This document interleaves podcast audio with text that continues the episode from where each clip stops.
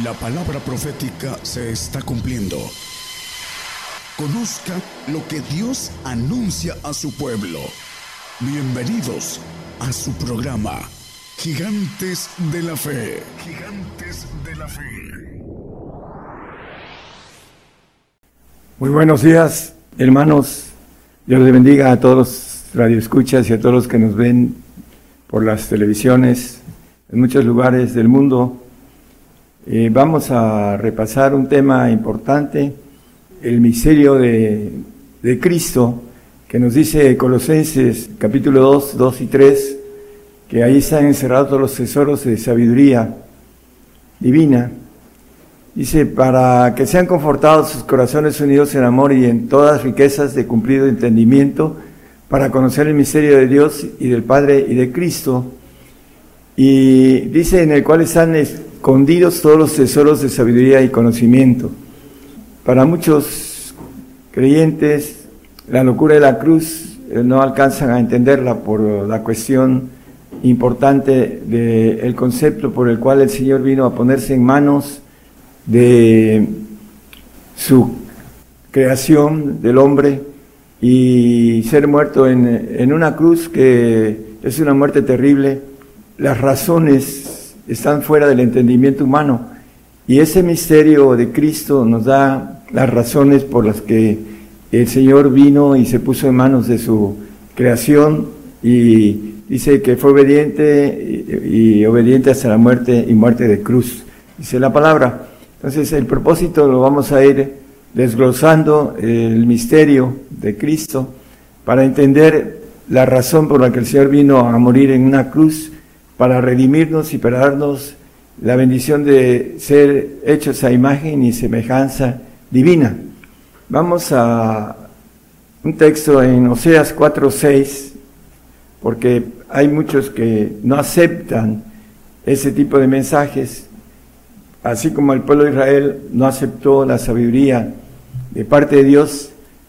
Eh, mi pueblo fue talado porque le, le faltó sabiduría porque tú desechaste la sabiduría, yo te echaré del sacerdocio, de la santidad, en eso es lo que más o menos quiere decir el sacerdocio, el santo, eh, que sin santidad nadie verá al Señor, entonces, sin esa sabiduría, hermano, no crea que va a ver al Señor si usted la hace y la desecha.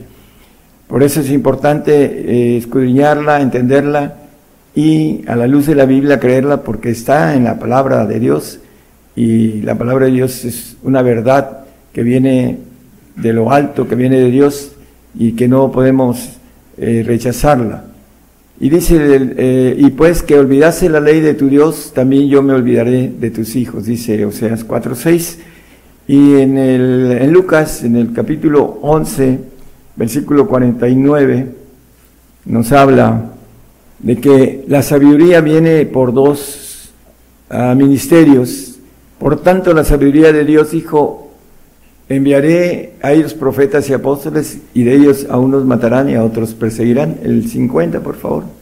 Para que de esa generación sea demandada la sangre de todos los profetas que han sido derramadas desde la fundación del mundo. Dice en el 49, la sabiduría enviaré, dice, por tanto, la sabiduría de Dios también dijo, enviaré a ellos profetas y apóstoles el fundamento de la doctrina de Cristo que viene a través de esta sabiduría de profetas y apóstoles.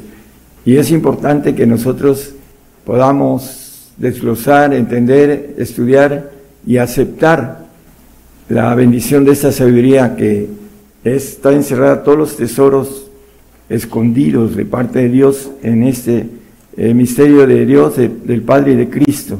Así lo leímos ahorita en Colosenses 2, 2 y 3.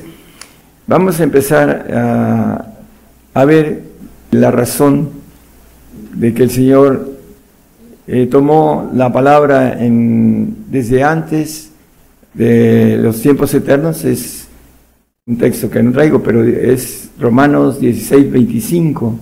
De los tiempos eternos, dice la palabra. Al que puedo confirmarlo según mi evangelio y la predicación de Jesucristo según la revelación del misterio encubierto desde tiempos eternos. Bueno, estos misterios el apóstol Pablo los escribe eh, para nosotros los gentiles eh, dice que estaba encubierto desde tiempos eternos. Allá en la eternidad, antes de que el hombre fuera creado y fueran esos planes, ah, Dios hizo una reunión entre los ancianos y los ángeles de Jehová, que le llama hijos, la palabra, y hicieron la propuesta para hacer una ah, creación, una criatura que pudiera sustituir a el ángel rebelde con todos sus ángeles y además eh, tuviera la, podríamos decir, la bendición de no revelarse nunca, nunca más, nunca jamás, por la cuestión de que el Hijo dice que heredará todo, hablando del 21.7 de Apocalipsis, dice, al que venciere yo seré su Dios y él será mi hijo, pues será todas las cosas, dice el texto. Y no habrá manera de, eh, aparte de la naturaleza de perfección de Dios que van a tener los hijos, van a tener todo y no se va a poder, eh, eh, no va a haber nada que quiera o que le acepte el revelarse por algo que, que lo tiene. Y eso es parte de una revelación de misterios encubiertos desde los tiempos eternos. Vamos a empezar el tema en Job 1.9, es 1.6, perdón. Y un día vinieron los hijos de Dios a presentarse delante de Jehová, entre los cuales vino también Satán. Dice aquí los hijos de Dios. Eh, ahorita vamos a explicar también en el 2.9, es el 2.1, perdón. Dice, y otro día aconteció que vinieron los hijos de Dios para presentarse delante de Jehová, y Satán también vino también entre ellos pareciendo delante de Jehová. Bueno, aquí también habla de que vinieron los hijos de Dios, y también hay otro texto en Job que habla de que se regocijaban en el 38.7, eh, cuando era hecha la, la creación, cuando las estrellas todas del alba alababan y se regocijaban todos los hijos de Dios. Bueno, eh, la referencia de hijos de Dios, ya sabemos que al Señor le llamaban hijo de Dios o le llamamos hijo de Dios, aunque es Padre eterno ahora, y vamos a ver las razones por las que es Padre eterno, ya no es hijo. Es importantísimo que entendamos el propósito de el misterio de Cristo que el Señor levantó la mano cuando hicieron la proposición de quién iba a rescatar esa creación que sabían dentro de los planes de Dios que iba a, caer en, en, rebeldía, en pecado, junto con el ángel caído, que lo iba a hacer caer, y al final, hablando de esos planes escondidos que son revelados ahora, dice que escondidos de edades eternas, el Señor alzó la mano y y dijo, heme aquí, envíame a mí, dentro de todos los hijos de Dios o ángeles de Jehová, podemos analizar una sola, un solo texto que dice la palabra en el Salmo 37, es 34.7, gracias. El ángel de Jehová acampa en, derredor de los que le temen y los defiende. ¿Cuántos ángeles de Jehová entonces existen? Estamos hablando de ángel, no de espíritus. Es diferente el ángel al espíritu. Dios tiene en la primera, en el primer nivel militar, porque es una institución, Dios es una institución militar con rangos en cada área, y aquí habla del ángel de Jehová. ¿Cuántos ángeles de Jehová pueden haber? Bueno, la Biblia dice en Daniel miles y, y millones acerca de los creados. Entonces hay una diferencia entre el ángel todopoderoso, o los ángeles todopoderosos y los ángeles creados como Miguel, Gabriel y Luzbel. Al final de cuentas, eh, a pesar de ser perfecto Luzbel, la Biblia nos maneja que se llenó de iniquidad y pecó. Por esa razón Dios hizo al hombre para sustituir la supervisión de los ángeles eh, querubines para que nosotros eh, tomemos el lugar de supervisión ya como ángeles de Jehová todos poderosos. Para eso necesitamos encontrar el camino a llegar al supremo llamamiento, como dice el apóstol Pablo el de la perfección. Vamos a seguir eh, el tema. Dice Hebreos 1, 13, y, vamos a ir salteando un poco para ir entendiendo algo con relación a la selección que el Señor tuvo, la propuesta. Y yo creo que el Señor eh, más valiente que los demás ángeles todopoderosos, que también son valientes, les ganó la partida para tener un, una altura mayor eh, militar muy especial. La vamos a ver. Pues, ¿a cuál de los ángeles dijo jamás siéntate a mi diestra hasta que ponga a tus enemigos por estrado de tus pies? ¿A cuál de los ángeles? Ángeles todopoderosos, no los ángeles creados. Es importante entender a cuál de ellos les dijo jamás siéntate a mi diestra. Sabemos que el Señor está sentado a la diestra y hay muchos versículos que podemos tomar y tocar. El versículo 9, por favor. Porque dice la palabra acerca del Señor, has amado la justicia y aborrecido la maldad, por lo cual te ungió Dios, el Dios tuyo, con óleo de alegría, más que a tus compañeros, más que a los ángeles de los segundos tronos. Él estaba sentado en los segundos tronos, en los que le llaman la Biblia ángeles de Jehová o hijos de Dios, y lo dice el 3.21 de Apocalipsis. Al que venciere, yo el que se siente conmigo en mi trono, en ese trono que tenía, así como yo he vencido y me he sentado con mi Padre en su trono, en el trono, en los primeros tronos, que la Biblia llama padres o ancianos. Es importante entonces entender que el Señor del segundo trono subió a los primeros tronos y es el segundo porque ha sentado a la diestra y lo podemos ir viendo también esto.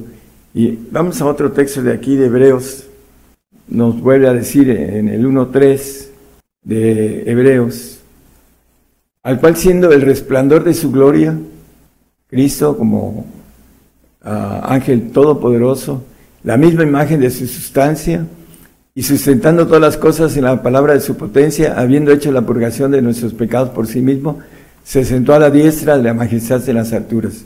Se ha sentado a la derecha de lo que la Biblia le llama el anciano de ancianos, el padre, el padre de padres, si podríamos decirlo así, porque todos los ancianos son padres. El Señor ahorita ocupa el lugar, la, la, parte derecha, la diestra, del el padre que es el juez de jueces o el padre que tiene mayor nivel eh, militar que todos por tener un rango que se le fue dado y el mismo Señor habla de esto, vamos a irlo viendo también.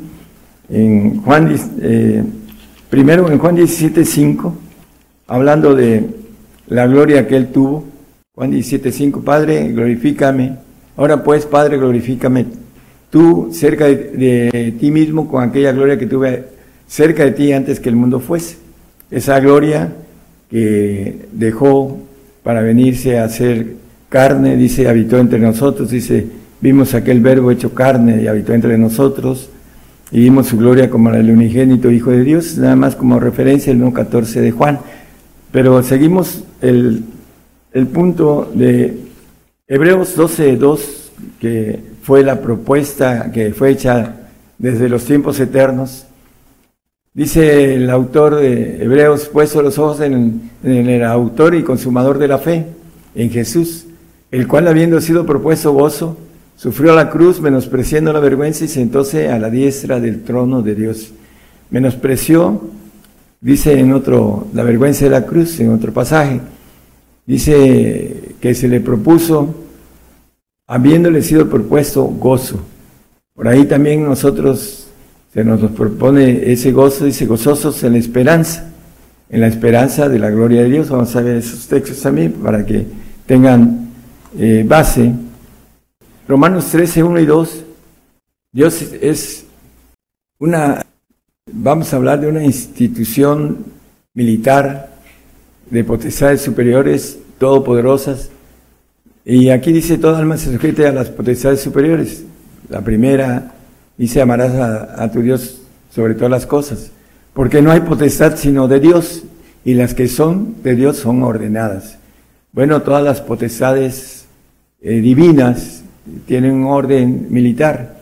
Y en ese sentido el Señor fue del segundo trono al primero a sentarse en el segundo de todos los, hablando de estatura, el Señor tiene el eh, segundo trono, de, podemos decir, eh, en cuestión de altura, de todos los ancianos, porque nos lo dice la Biblia en el 5, 6, 5, 8, perdón, de Apocalipsis, que al Cordero se le, se le postran. Cuando hubo tomado el libro, los cuatro animales y los veinticuatro ancianos se postraron delante del Cordero, teniendo cada uno arpas y copas de oro llenas de perfumes, que son las oraciones de los santos. Dice que los veinticuatro ancianos se postraron delante del Cordero. Hay un anciano de ancianos que la Biblia le llama Padre y que dice el Señor que es mayor que él. Vamos a, verlo en dos pasajes eh, de, hablando de Juan. Juan 14, 28, aquí está, gracias. Dice, habéis sido como yo os he dicho, habéis oído, perdón, como yo os he dicho, voy y vengo a vosotros si me amáis, ciertamente os gozaríais, porque he dicho que voy al Padre, porque el Padre mayor que yo es. Eh, hay también otro texto también ahí en Juan 10:29, así es, gracias, que habla, mi Padre que me nació, mayor que todos es, es mayor de todos los ancianos. Es el anciano de ancianos que ve Daniel, que por cierto no son ancianos, tienen millones de años, y son gente joven, podríamos decirlo en palabras eh, humanas, porque no tienen corrupción y no tienen maldición, la maldición que tenemos del Edén y que pasa a través de nuestro ADN y que tenemos que volver al polvo. Cuando estemos ya con Él, tendremos la bendición de ser eternos, entrar en esa parte divina, que no hay corrupción en el reino de Dios. Vamos a... También tengo aquí Hebreos 1.5. ¿Por qué? ¿A cuál de los ángeles dijo Dios jamás? Mi hijo eres tú, hoy te he engendrado. Y otra vez, yo seré a él padre y él me será a mi hijo. Bueno, hablando de la cuestión humana, él lo conocemos como hijo de Dios, pero en el 9.6 de Isaías nos dice con claridad que es Padre eterno, príncipe de paz.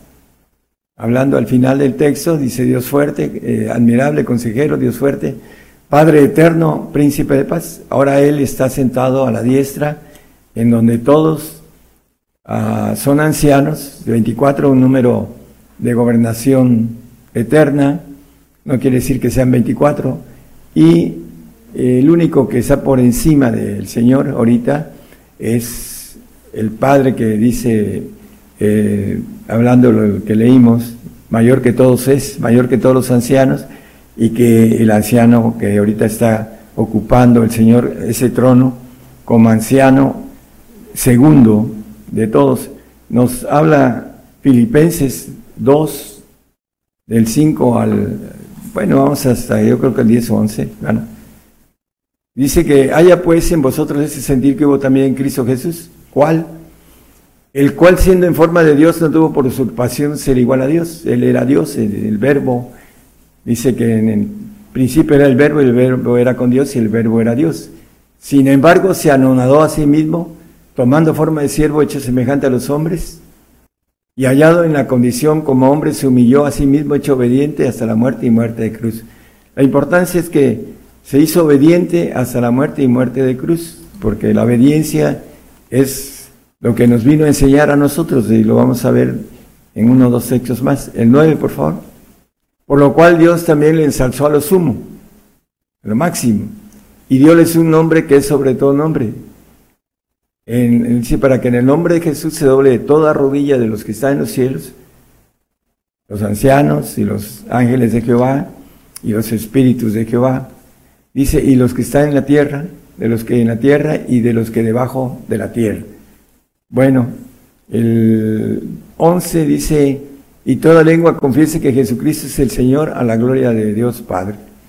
Él es el segundo de todos por haber hecho, eh, por haber dicho, heme aquí, envíame a mí, y se despojó de su divinidad y se hizo hombre y obedeció, dice mi comida, dice, es que haga la voluntad de mi Padre que está en los cielos, en el 4.34 de Juan, dice que esa comida era que hiciera la voluntad del Padre. ¿no? Dice Jesús, mi comida es que haga la voluntad del que me envió y que acabe su obra. Bueno, a través de esto el Señor se ganó el segundo lugar en eh, esa ah, pirámide militar que Dios tiene. Bueno, aquí en, el 10.5 de Hebreos nos habla, por lo cual entrando en el mundo dice, sacrificio presente no quisiste, más me apropiaste el cuerpo. Vamos al 6, por favor, hasta el holocaustos y expiaciones por el pecado no te agradaron. El 7 hasta el 8. Entonces dije, heme aquí, en la cabecera del libro está escrito de mí, para que haga, oh Dios, tu voluntad. Bueno, desde, tiempos eternos se hicieron estos planes y el Señor eh, tomó la decisión de venir a morir en una cuenta cruz para poder subir al primer nivel de tronos, estando en el segundo lugar, y podernos dar una inmortalidad para todo aquel que alcance el supremo llamamiento, que nos, como el Señor también nos, nos dice con relación a, a esa búsqueda de esa comida que es la voluntad de parte de, de Dios, que debemos de comer, que es el pan que descendió del cielo, que es Cristo. En Él estamos cumplidos, dice el mismo apóstol Pablo. Romanos 7:4 como un pequeño paréntesis. Dice así también vosotros, hermanos míos, estáis muertos a la ley por el cuerpo de Cristo.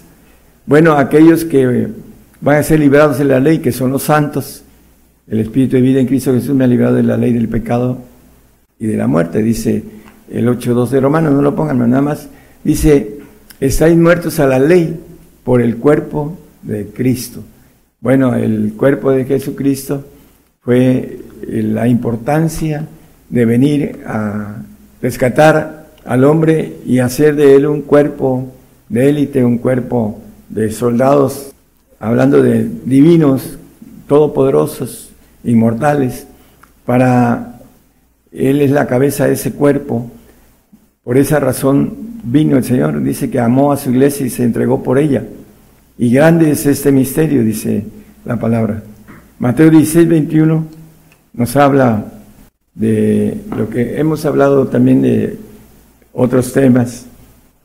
Dice que desde aquel tiempo comenzó Jesús a declarar a sus discípulos que le convenía ir a Jerusalén y padecer mucho de los ancianos y de los príncipes, de los sacerdotes y de los escribas y ser muerto y resucitar al tercer día. Bueno, el apóstol Pedro no entendía y le dice, Señor, no vayas a la cruz. No entendía esos planes porque era carnal en ese tiempo, seguía al Señor, pero no tenía nada espiritual y el enemigo estaba uh, usándolo. Por eso le dice, este, eh, hablando de quítate de mí, este, Satanás le dijo a Pedro, porque era el enemigo que estaba hablando a través de Pedro. Pero dice, me conviene ir a Jerusalén y padecer mucho, porque el padecimiento, hermanos, trae obediencia. Si queremos comer esa voluntad esa comida del Padre. Hebreos 5.8 nos dice que aunque era hijo, por lo que aprendió, padeció, perdón, aprendió la obediencia. Hablando el Señor de, eh, me conviene padecer mucho. ¿Por qué? Porque nos enseñó un, un camino de obediencia. El 5.8 de Hebreos que leímos es muy importante, el 2.21 de Primera de Pedro nos dice que para que sigamos sus pisadas, porque eh, este plan de Dios tiene que ver con eh, aprender obediencia en ese tiempo que nos dice que la maldad se ha aumentado, hermanos, y viene para nosotros eh, esa maldad en la cual vamos a, a, tener que padecer por causa de aprender obediencia para que podamos ser ese cuerpo que el Señor nos nos pide eh, o, nos ofrece más bien. Allá en la cruz, cuando dijo, consumado es, eh, había terminado el padecimiento del aprendizaje que nos ha dejado y que Él, por ese aprendizaje, como humano, dice que eh, del trabajo de su alma verá y será saciado, dice el 53, 11 de, de Isaías, dice que del trabajo de su alma verá y será saciado. Con su conocimiento justificará mi cielo justo a muchos y él llevará las iniquidades de ellos. Bueno, el alma del Señor pues ya es como hombre fue creado, fue engendrado, pero como divino, esa gloria que tenía antes que el mundo fuese, la que tiene ahorita, pero que está en un, en un lugar de, mucho más alto con relación a la cuestión militar. Eh, es muy común, a mí de joven me invitaron a trabajar dos años más con el, ejército y me daban un rango bastante bueno para si le daba yo dos años de servicio. Eh, aquí es muy diferente, el Señor vino a hacer esta obra de redención y la propuesta fue eh, estar en el segundo a la derecha del Padre, arriba de todos los demás ancianos, por la obediencia. Consumado es, dijo en la cruz, cuando ya había terminado había cumplido ese plan. Jeremías 5, 4 y 5, ya lo conocemos también esto, hermanos. Eh, yo empero dije, por cierto, ellos son pobres, enloquecido han, mas no conocen el camino de va el juicio de su Dios. Ese camino que el Señor nos dejó como ejemplo, dice eh, Jeremías, irme a los grandes y hablaréles, porque ellos conocen el camino de Jehová, el juicio de su Dios ese camino de castigo, de padecimiento. El mismo Isaías 53, 12 habla de que se irá a los grandes, dice el Señor. Y haré parte con los grandes, dice. Eh, por tanto, yo le haré parte con los grandes, con los ancianos, Padre eterno, y con los fuertes repartirá despojos. Por cuanto derramó su vida hasta la muerte y fue contado con los perversos, habiendo llevado el pecado de muchos y orado por los transgresores. Bueno, por esa razón que le dio parte con los primeros tronos en el segundo lugar, el Señor, por el trabajo que vino a hacer para rescatar esa criatura a imagen y semejanza que al final el, espíritu que está en nuestros huesos, hermanos, va a ser lleno de toda la plenitud de Dios y vamos a ser una nueva criatura divina, nada creado. El alma y nuestro cuerpo vuelve al polvo y el alma habla la palabra que eh, se desaparece para aquellos que eh, van a ser nueva criatura, porque el alma es creada. Para los santos, el alma va a ser glorificada y perfeccionada para que estén en el reino como santos, pero no van a poder salir del reino, porque no van a tener esa bendición de ser ángeles todopoderosos, van a ser ángeles creados, aquellos que no alcancen a pagar el costo del supremo llamamiento que dice el apóstol Pablo, los que somos perfectos, esto mismo sintamos, dice. Isaías 43, 4, dice, porque mis ojos fuiste de grande estima, fuiste honorable y yo te amé, daré pues hombres por ti, naciones por tu alma. Bueno, eh, aquí nos habla el canje que el Señor va a hacer por esa alma que al final no vamos a tener en la eternidad, si vamos a estar en el Espíritu, llenos de la plenitud de Dios, con las características todopoderosas de cada espíritu en nosotros, a nuestro servicio, como son las inteligencias eh, ahora en este tiempo, en esta vida, que eh, las podemos usar para desarrollar alguna área de cada una de esas inteligencias. Allá la diferencia va a ser que es un ser divino, todopoderoso, omnisapiente, omnipresente, omnisciente e inmortal. Eso es lo que el Señor nos ofrece. Dice que el amor de Cristo excede nuestro entendimiento.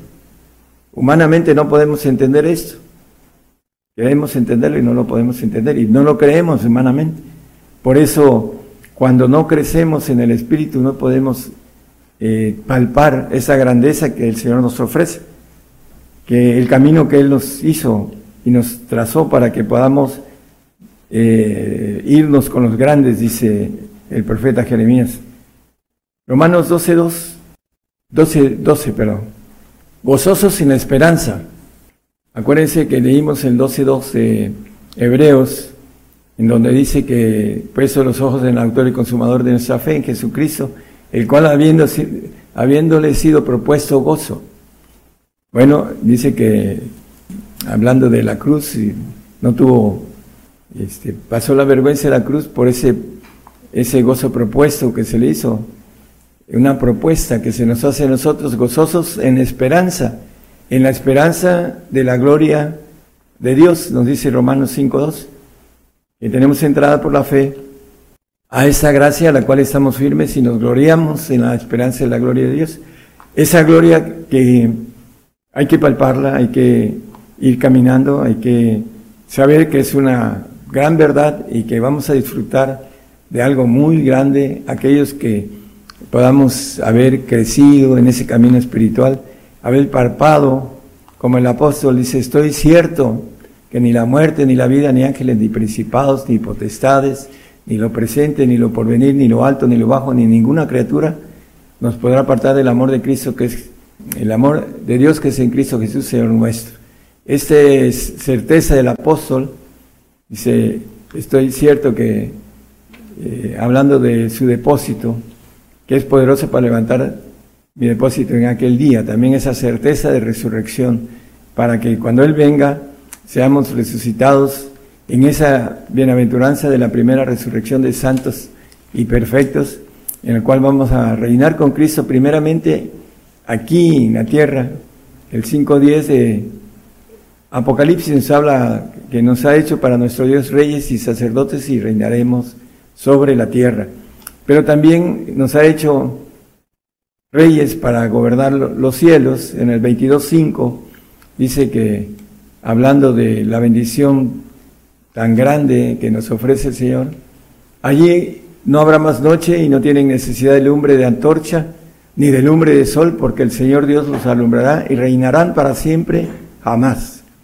Bueno, reinaremos para siempre jamás todos aquellos que hemos tomado la decisión de darlo todo al Señor. Es todo, dice, amarás a tu Dios con toda tu mente, con todas tus fuerzas, con toda tu alma y este y a tu prójimo como a ti mismo. Esos son los pagos que el Señor nos pide para este esa bendición de ese precio que la Biblia llama iglesia. Dice que el Señor se, hablando en Efesios 5, 27 y hasta el 32, no lo ponga todo, nada más dice que el Señor ah, amó a su iglesia y se entregó por ella, dice, por los que van a estar en ese cuerpo militar, se entregó por ella. Y grande es este misterio, dice en el 5.32, hablando de la iglesia, del cuerpo de Jesucristo. Ese misterio grande es, es el misterio de la iglesia. Mas yo digo eso con respecto a Cristo y a la iglesia, a su cuerpo de gloria, en el cual a todos los que eh, sean perfectos como divinos, con esa plenitud del hombre, eh, cuando maneja el, 14, el 4.13 de Efesios, dice hasta que todos lleguemos a la unidad de la fe, y del conocimiento del Hijo de Dios a un varón perfecto a la medida de la edad de la plenitud de Cristo. A esa plenitud para estar en esa bendición de esa iglesia, de esa esposa, de esos hijos de Dios. Eh, tiene muchas formas de llamar la palabra sobre esto, los ángeles de Jehová, etc. Eh, vamos a terminar la importancia de Primeramente, eh, Isaías 60, nos habla del reino terrenal, todo como, como una referencia, porque la gente o el reino que no te sirviere perecerá y de todos serán asolados. Eh, nos ha hecho para nuestro Dios reyes y sacerdotes y reinaremos sobre la tierra, primeramente. Y el otro es el que leímos, y Apocalipsis 5.10, que leímos, y el 22.5, nada más como referencia de la lo que el Señor nos tiene como parte de un plan de haber creado al hombre y de haberlo venido a, rescatar de lo que es el lodo del pecado, de la desobediencia, a través de ir obedeciendo en esos tiempos difíciles de aflicción que nos pide el Señor que sigamos sus pisadas para ir eh, siendo obedientes en tiempos de maldad, en tiempos difíciles, hermanos. Nos va a costar eh, sudor y lágrimas, pero la recompensa es demasiado grande para los que podamos entender que los planes de Dios desde antes de la fundación del mundo, en tiempos eternos, eh, eran estos, hacer una criatura que pudiera sustituir a los ángeles creados para que no hubiera ninguna otra rebelión en los cielos. Por esa razón Dios creó al hombre y en base a un camino escondido que algunos no quieren eh, conocer, a otros lo conocen pero no quieren pagar los costos y desechan algo tan grande como el pueblo de Israel desechó la sabiduría, que dice el 4.6 de, 4.6 de Oseas. Dice que su pueblo fue talado porque le faltó sabiduría, porque no la, no la quiso, la desechó. Esa sabiduría que ahora viene a través de apóstoles y profetas. Cuando yo era joven me decían que no había profetas en el eh, lugar donde yo asistía. Y hay muchos lugares donde no aceptan profetas. Pero Apocalipsis trae eh, con mucha claridad dos profetas. Y ahí están en sus Biblias y no, no creen en la palabra de Dios porque ahí está, estos dos profetas atormentan la tierra, dice. Bueno, ¿por qué? Porque el camino que nosotros hablamos, el camino duro es esta palabra de oír, dice, eh, los que andaban con el Señor eran 82 discípulos, se fueron 70 y entre los doce quedó un traidor. No quisieron oír la palabra dura. Por eso se fueron, dice eh, la palabra en Juan 6, 6, 6. Dice que eh, los discípulos, esos discípulos volvieron atrás porque no quisieron pagar los costos, los precios de la palabra dura. Pero el premio es demasiado grande, hermanos. Y mientras andemos en la carne y no crezcamos en el espíritu, esto es locura para la carne. Por esa razón muchos no aceptan ese tipo de mensaje. Algunos se van de, la radio, unos poquitos y otros eh, vienen y se anexan más cada día, un promedio casi de 30 radios al mes se, se anexan y es importante volverles a repasar ese tipo de mensajes. Esa es la razón por el repaso del misterio de Cristo, por la razón por la que Él vino, porque a Él le interesaba, me conviene padecer mucho, a nosotros nos conviene padecer por Él, va a cambiar naciones por nuestra alma, eso lo leímos también. Dios les bendiga a todos y esperamos que este mensaje sea de bendición para muchos. Gracias. La palabra profética se está cumpliendo y será predicado este Evangelio del Reino en todo el mundo por testimonio a todos los gentiles.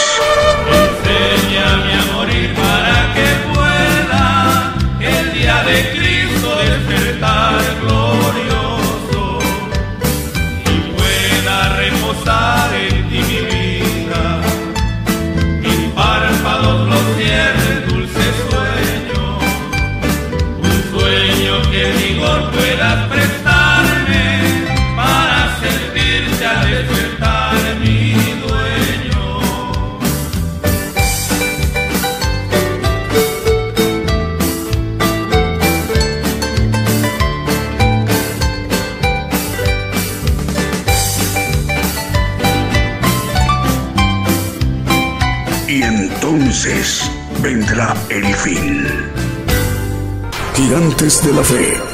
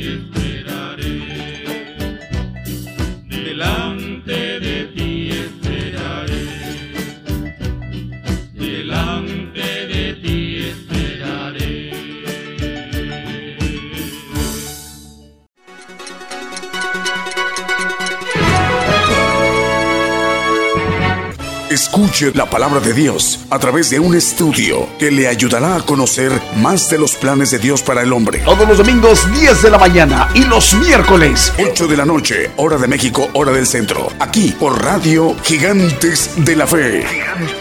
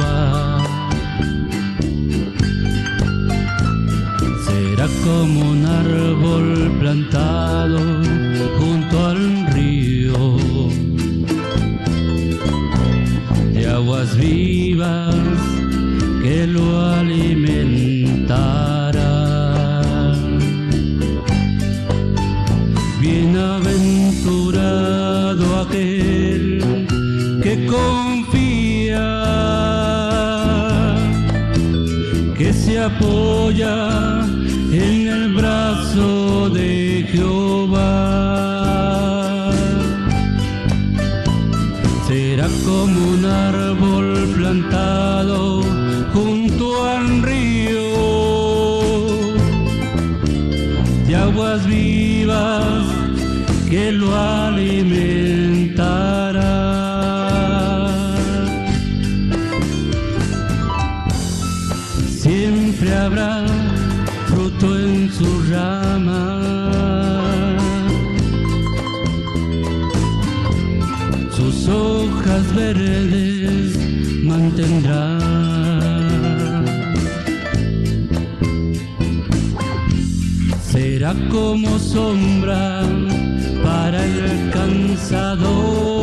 Viajero, pues sus raíces en Jehová